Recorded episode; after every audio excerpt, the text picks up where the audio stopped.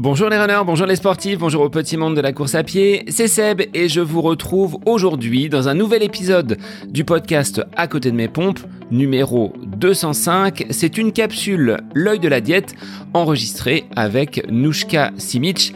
N'hésitez pas à nous proposer via les réseaux Facebook, Instagram vos questions sur cet aspect extrêmement important de notre pratique sportive, à savoir l'alimentation.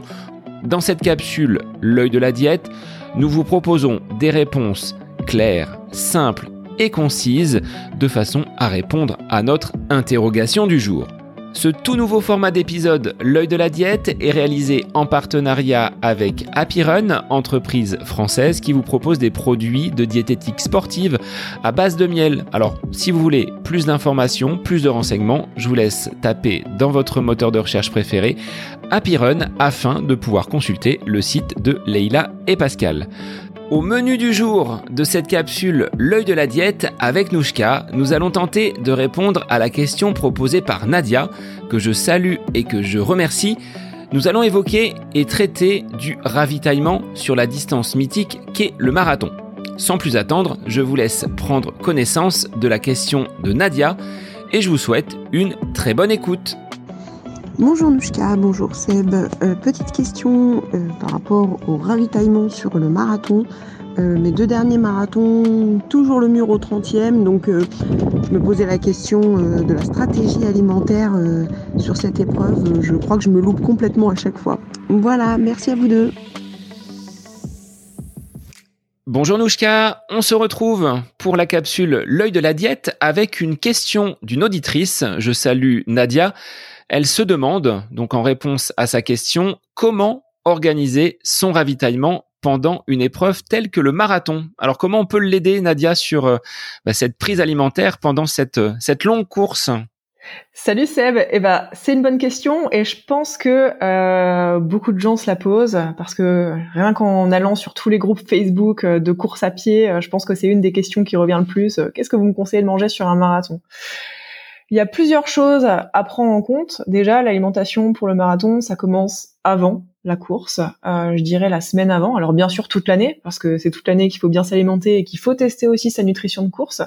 Mais c'est sur la semaine avant qu'on va commencer à changer quelques petits trucs. Dès les trois derniers jours, on va augmenter un petit peu les glucides dans l'assiette dans le but de synthétiser un petit peu plus de glycogène musculaire. Voilà, la resynthèse, enfin la synthèse glycogénique, ça met 24 à 48 heures. Donc les trois jours avant la course, on va augmenter un peu l'apport en glucides. Le but n'étant pas en fait d'augmenter l'apport calorique, mais juste en glucides. Donc en augmentant l'apport en glucides, on va baisser aussi l'apport en lipides, en graisse, ce qui va aussi favoriser le confort digestif, parce que les graisses bah, diminuent la vidange gastrique et sont plus difficiles à digérer. Donc voilà, on augmente les glucides, on baisse les graisses. Et puis autre chose qu'on va faire aussi, c'est diminuer les fibres alimentaires, qui sont plus difficiles à digérer donc voilà, les crudités, les fruits, les légumineuses, les graines olagineuses, tout ça, ce sont des aliments qu'on va chercher à limiter euh, les derniers jours avant la compétition euh, pour bah, favoriser le plus possible un, un bon confort digestif et être bien le jour de la course. Donc la pasta partie de veille de course, c'est pas forcément la meilleure stratégie. Eh ben non, je pense qu'on a tous fait euh, cette erreur, si je peux dire ça, euh, tout simplement parce que voilà, la veille de la course, les réserves en glycogène sont optimisées, tout est optimisé. Le repas de la veille, ça sert juste à maintenir une bonne glycémie tout simplement. Le fait de trop manger la veille, ça va juste alourdir la digestion, potentiellement causer une insomnie, alors qu'on n'a pas besoin de ça, on va déjà mal dormir. Donc euh, la veille, c'est un repas normal à prédominance en glucides, assez digeste, donc voilà, avec une protéine assez euh, assez maigre. On évite la viande rouge, on évite les, légumineuses aussi qui sont riches en fibres. Euh, pas trop de crudité, plutôt des légumes cuits ou un potage ou une soupe à la limite, et mais quelque chose de, de normal et de digeste. Entre les pâtes et le riz, qu'est-ce qui remporte tes suffrages? Qu'est-ce qui est le plus rechargeant en glucides pour euh, concourir quelques heures après sur, euh, sur marathon? Ce que tu préfères, honnêtement, parce que après on pinaille beaucoup, mais euh, ça reste des glucides. De toute façon, ce qui compte surtout pour ces aliments-là, c'est la cuisson. Euh, bah forcément, plus on va cuire euh, les pâtes ou le riz, plus l'index glycémique va être élevé. Donc, ce qu'on va chercher à éviter euh, à, distance d'une course, donc plutôt al dente. mais honnêtement, entre pâtes et riz, il n'y a pas une, une grosse différence. Je dirais que c'est selon les préférences de chacun pour les personnes qui sont en voyage. On pense au marathon à l'étranger. On a vu New York, il y aura Valence prochainement comment on peut s'organiser pour avoir une ration de, de pâtes, on va dire, qui soit cuite al dente, sans avoir trop de matière grasse. Comment on procède? On emmène directement sa, sa gamelle de pâtes Ça peut être une solution. Euh, L'autre solution, c'est eh bien si on est dans un Airbnb ou un logement, euh, on se fait on se fait à manger soi-même. Et puis après, euh, ce que je fais parfois avec mes athlètes, c'est on essaye de voir quel restaurant il y a aux alentours ou ce qu'ils proposent à l'hôtel aussi, parce que souvent il y a des menus. Et puis on essaie de choisir ensemble qu'est-ce qu'il y a de mieux. Donc voilà, on cherche la meilleure solution en fonction de ce qui est possible. Sur le plan de l'hydratation, là on a vu le côté alimentaire solide. Sur le côté liquide, pour hydrater nos tissus, est-ce que ce processus commence également quelques jours auparavant ou est-ce que là aussi on est sur une hydratation qui est, euh, on va dire, continue sur euh, l'ensemble de l'année sans avoir à charger et à augmenter la prise hydrique sur les, les heures qui précèdent la course? Je dirais qu'il faut être vigilant pour pas avoir de déficit hydrique la semaine avant, sans trop non plus en abuser, parce que sinon ça peut euh, créer des déséquilibres euh, au niveau intra et extracellulaire. Mais ça va quand même être important de s'hydrater assez pour favoriser tout simplement le stockage du glycogène, parce que un gramme de glycogène va être stocké avec 3 millilitres d'eau. Donc en gros c'est un glycogène pour 3 euh, eaux en fait, c'est un peu ça l'idée. Donc forcément, si on s'hydrate pas assez, le glycogène va pas être bien stocké. Donc il faut faire attention sans non plus euh, abuser quoi. Je dirais que 2 litres, 1 litre 5, 2 litres hors entraînement la semaine là euh, par jour, c'est suffisant. Alors une fois qu'on a le dossard, que le starter va pas tarder à nous lancer dans cette épreuve, est-ce qu'il y a encore des petites choses à faire sur le plan alimentaire? Là, on est sur euh, l'espace de la course, on est dans le dans le sas.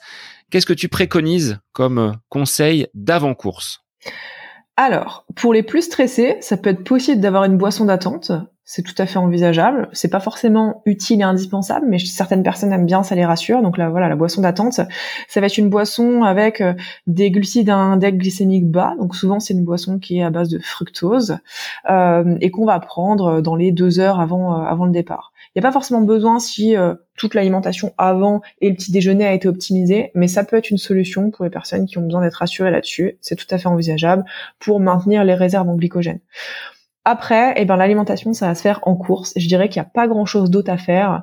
Souvent, certaines personnes sont un peu stressées, donc prennent un gel, prennent une compote, prennent une banane, prennent une barre. Il n'y a pas forcément besoin.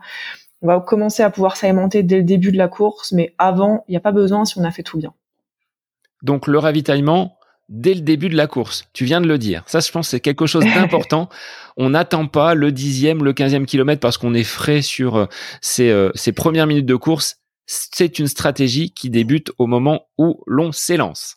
Alors, je dirais pas qu'il faut direct manger quelque chose au moment du départ, mais n'empêche que euh, il faut quand même s'alimenter assez tôt dans l'effort on commence pas à manger ou à boire quand on commence à se sentir mal parce que c'est déjà trop tard. Après, la stratégie nutritionnelle va énormément varier en fonction du temps qu'on complète, parce que entre un athlète qui court le marathon en 2 heures et un qui le court en 4h30, ça va pas du tout être la même stratégie. Les besoins en glucides notamment vont pas être les mêmes, euh, surtout au niveau des grammages.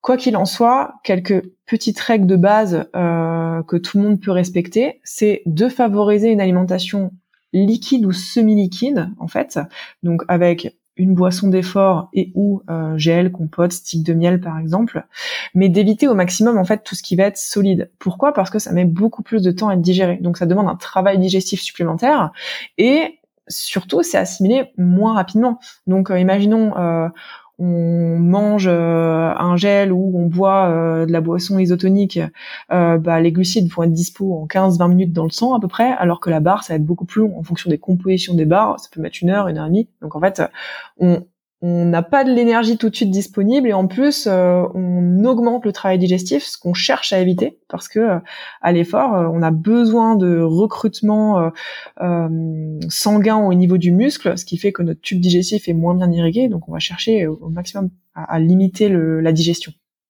Sachant que lorsqu'on est en plein effort, en train de courir, d'avoir la mastication qui en plus se met en marche, c'est peut-être pas forcément la meilleure des choses. Personnellement, c'est compliqué de mâcher, de courir en étant en pleine action. Donc le côté liquide ou semi-liquide, c'est ce que tu privilégies, on va dire. Oui, c'est vrai. Il y en a qui arrivent à manger des sandwichs euh, en, en, courant sans problème. Moi, j'avoue que j'y arrive pas du tout non plus. Donc, euh, forcément, c'est ce qui est le plus facile. C'est ce qui permettra de réussir à s'alimenter aussi, parce que c'est important hein, de choisir des choses qui sont faciles euh, à assimiler, mais aussi à consommer simplement. Donc voilà un peu dans, dans l'idée de ce qu'il faudrait, ce qu'il faudrait consommer. Ce qu'il faut éviter, eh bien, c'est le solide, comme on l'a vu. C'est aussi toutes les choses qui vont pas être intéressantes. Alors, je pense par exemple aux graines olagineuses. J'en vois beaucoup qui prennent des noix de cajou ou des amandes sur la course, mais c'est pas intéressant parce qu'en fait, c'est des graisses et des fibres alimentaires. Donc euh, nous, ce qu'il nous faut, c'est quelque chose de digérer rapidement et d'assimiler rapidement et de glucidique. Donc voilà, c'est dans les choix où, il va falloir faire euh, quelques choix pour euh, avoir quelque chose de glucidique et de digeste et de rapide aussi. Après, à chacun de tester un petit peu euh, ses ravitaillements durant les séances euh, d'entraînement. C'est le but aussi de l'entraînement, c'est de tester ses allures, mais aussi de tester ses ravitaillements pour pas avoir de surprise le jour de la course. Et après, au niveau euh, au niveau gestion et logistique, parce que voilà, c'est qu'est-ce que je prends? Est-ce que je prends mon sac d'hydratation? Est-ce que je le prends pas parce que ça m'ennuie d'avoir un kilo de plus sur le dos? Est-ce que je fais que solide? Est-ce que je fais, enfin, est-ce que je fais que liquide ou est-ce que je fais que via les aliments? Il y a plusieurs stratégies. Soit euh, vous décidez de pas compter sur le ravito. Et dans ce cas, bah, on prend ce qu'il faut au niveau hydratation, euh, on prend ce qu'il faut au niveau nutrition. Euh, soit euh, on a envie de jouer un chrono, donc on essaie de s'alléger au maximum. Et dans ce cas, bah, je vais compter sur les ravitaux, je vais prendre avec moi des gels, des sticks ou ce qu'il me faut, mais je vais compter que sur l'eau ravito par exemple. Et dans ce cas, il faudra peut-être que je m'alimente un petit peu plus souvent pour avoir ma dose euh, nécessaire en glucides. C'est pour ça que c'est important aussi euh, de d'analyser les ravitaillements à l'avance. Ça, c'est quelque chose que je fais souvent avec mes athlètes. C'est OK, on, regarde sur le site de l'organisation de la course quels sont les partenaires nutrition peut-être, où sont placés les ravitaillements et ce qu'ils proposent sur les ravitaillements. En gardant en tête que parfois, entre la théorie et ce qu'il y a vraiment, parfois il y a un monde. Surtout si on passe euh, pas dans les premiers, il arrive qu'il manque parfois certaines choses. Mais ça peut être une solution pour s'alléger un petit peu. Sur le plan de l'hydratation, est-ce qu'il y a un risque de consommer trop d'eau? On parle souvent donc de la déshydratation. Là, on va diminuer considérablement ses performances à chaque pourcentage d'hydratation en moins. Mais est-ce qu'il y a un risque à boire trop et à être en, surdosage au niveau de la boisson? Tout à fait. Déjà au niveau de la vidange gastrique, tout simplement parce que notre estomac ne peut pas euh, vidanger plus de environ 600-700 millilitres de liquide par heure. Donc si on boit trop, euh, ça peut favoriser des ballonnements au niveau digestif et voilà, on est un peu barbouillé. Euh, ensuite, ça peut aussi causer une hyponatrémie, donc un déficit en sodium. Ce que je disais tout à l'heure, c'est que voilà, les, les le corps aime l'équilibre. Si à un moment donné, il n'y a pas assez de quelque chose ou trop de quelque chose, il va chercher à se rééquilibrer. Si je bois trop, bah mon milieu sanguin va être beaucoup trop riche en eau et moins en électrolytes par rapport à mon milieu cellulaire. Donc l'eau dans le corps se dirige toujours du milieu le moins concentré vers le milieu le plus concentré. Donc ce qui va se passer, c'est mon sang est vachement moins chargé en électrolytes parce que je bois beaucoup beaucoup d'eau si je bois que de l'eau. Donc en fait, bah je vais potentiellement sur le long terme, alors ça, ça arrive au bout de 3-4 heures d'effort, mais ce qui peut être le cas sur le marathon. Ce qui peut se passer, c'est je fais un œdème intracellulaire, je me déshydrate au niveau euh, au niveau sanguin, donc en fait tout le contraire de ce qu'on espère en s'hydratant beaucoup, parce que finalement ça engendre une déshydratation, et ça derrière ça peut causer beaucoup de problèmes, malaise, vertige, nausée, euh, euh voire voire plus grave quoi. Donc faut pas trop s'hydrater non plus, et du moins si on s'hydrate beaucoup, il faut vraiment faire attention à ce que dans la boisson il y ait des glucides, il y ait du sodium, au moins ça, pour qu'il y ait un bon équilibre entre euh, fluide et euh, électrolyte et, euh, et glucides. Est-ce que tu peux donner une référence, un grammage entre guillemets entre cet apport de glucides par heure et cette quantité de boisson également à ingurgiter au fur et à mesure de l'épreuve? Ouais, alors c'est variable euh, parce que bien sûr ça va varier en fonction de, nos besoins sur la durée de l'effort, mais globalement si la boisson contient à peu près 40 grammes de glucides pour 500 millilitres, c'est un bon dosage. Euh, c'est assez bien assimilé, c'est pas trop riche parce que certaines boissons contiennent 90 grammes de glucides, alors il faut s'entraîner quand même à l'assimiler. Et puis c'est pas forcément euh, utile sur sur un effort de cette durée. Mais je dirais que 40 grammes de glucides c'est à peu près le, bon dosage, en s'assurant d'avoir voilà pour le sodium entre 300 et 600 mg de sodium à peu près, pareil par par par portion. Et au niveau de la quantité, à chaque prise, on va dire, de, boisson. À l'heure, on est euh, à combien? 500 millilitres, 1 litre euh, à l'heure? Ça va peut-être dépendre aussi des conditions météo. S'il fait plus chaud, s'il fait plus froid, on va pas avoir le, le même besoin. Mais même s'il fait froid, il faut quand même s'hydrater et boire. Ça dépend des conditions météo, ça dépend de chacun également. Certaines personnes arriveront à assimiler un litre d'eau, euh, enfin un litre de liquide sans problème parce que ça se travaille aussi. Euh, et puis ça dépend de la durée de l'effort. Je dirais que en fait pour euh, quelqu'un qui va faire le marathon en deux heures, limite il aurait pas besoin de, de boire. Alors, je mets des gros guillemets à limite parce que c'est quand même bien de le faire. Euh, mais les effets de la déshydratation, euh, arrive pas forcément aussi rapidement dans l'effort. Euh, donc forcément, plus l'effort va être long, plus mes besoins hydriques seront importants parce que les risques liés à la déshydratation sont plus importants. Mais voilà, entre entre 500 et 800 millilitres par heure, je dirais que c'est l'idéal, par petite gorgée. Avec une telle prise alimentaire de façon régulière, on peut passer ce mur que l'on nous met en avant. Certains le matérialisent même avec euh, une borne kilométrique. Attention, ici commence, euh, commence le mur. Si l'alimentation et l'entraînement ont été bien calibrés, on ne doit pas finalement ressentir de coups de mou et de coups de pompe. Tout à fait. C'est le, mur du marathon généralement c'est ni plus ni moins. Euh, après il y a plein de facteurs, mais généralement 95% du temps c'est un déficit énergétique. Mes réserves en glycogène sont vides, donc euh, bah, je suis obligé d'aller puiser dans mes graisses, d'aller puiser aussi dans mes protéines musculaires pour prendre des acides aminés et les convertir en glucides. Ce rendement est moins efficace, donc je suis obligé de ralentir l'intensité de mon effort. Donc je me prends un mur en pleine face. Euh, mais ça en fait, euh, si on optimise bien sa nutrition, a bien travaillé sa stratégie et que du coup on arrive à pas euh, vider ses réserves euh, en glycogène en totalité, eh bien au final on n'a pas ce mur-là.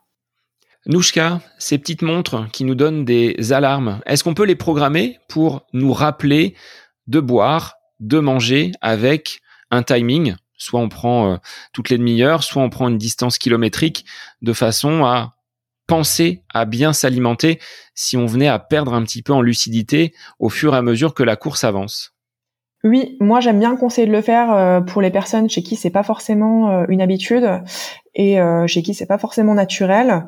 Donc on peut les programmer. Alors généralement moi j'aime bien donner en temps plutôt qu'en kilomètres parce que alors sur route ça varie un peu moins, mais entre elles c'est entre un, un, kilomètre ça peut vite aller du simple au triple quoi au niveau du temps. Mais voilà, je dirais que toutes les 6 à 10 minutes à peu près, c'est bien. Euh, ou tous les kilomètres, euh, voilà, toutes les 5-10 minutes, euh, une ou deux gorgées d'eau, ça me semble pas mal et ça permet d'avoir au moins 500 millilitres de, de, liquide par heure. Alors une fois que Nadia et les autres auditeurs hein, qui vont s'élancer sur marathon auront terminé leur épreuve, est-ce que la récupération, elle intervient juste après dans les premières minutes? Est-ce qu'on peut déjà mettre en place avec l'alimentation un processus de récupération et un corps qui soit moins endolori dans les jours qui vont suivre.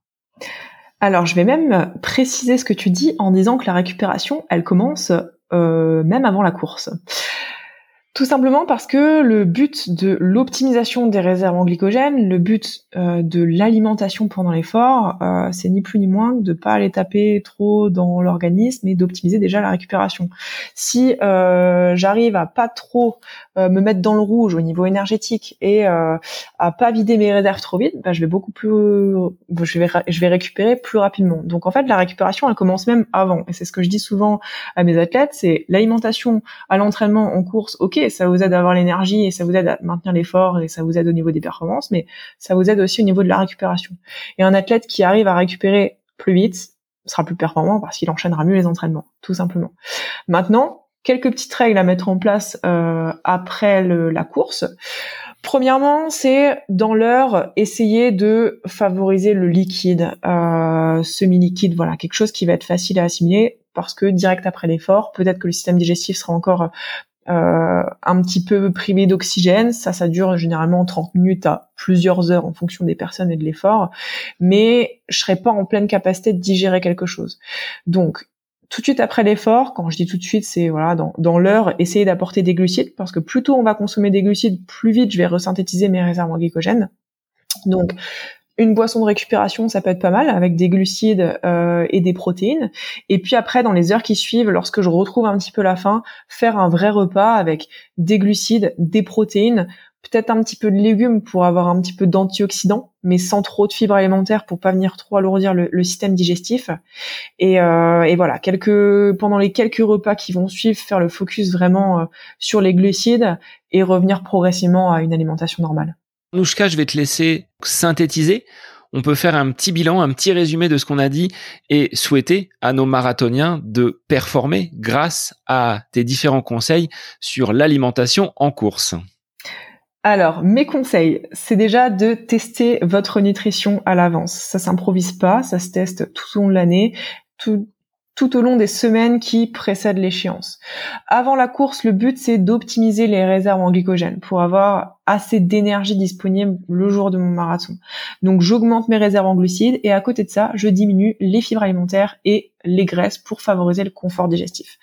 Et pendant la course, le but est tout simplement de réussir à m'alimenter en continu, du moins à apporter de l'énergie en continu, de façon soit liquide avec une boisson isotonique, soit, euh, enfin, et ou semi-solide avec gel, stick de miel, euh, compote, pour avoir un apport glucidique et digeste tout au long de la course. Et puis, la récupération, elle se fait tout au long de l'effort, pendant, mais surtout après, où là, je vais chercher à resynthétiser mes réserves en glycogène, donc apporter des glucides plutôt rapides tout de suite après l'effort, et revenir progressivement à une alimentation normale et équilibrée, avec assez de végétaux pour avoir des antioxydants et lutter contre le stress oxydatif qui a été généré par l'effort.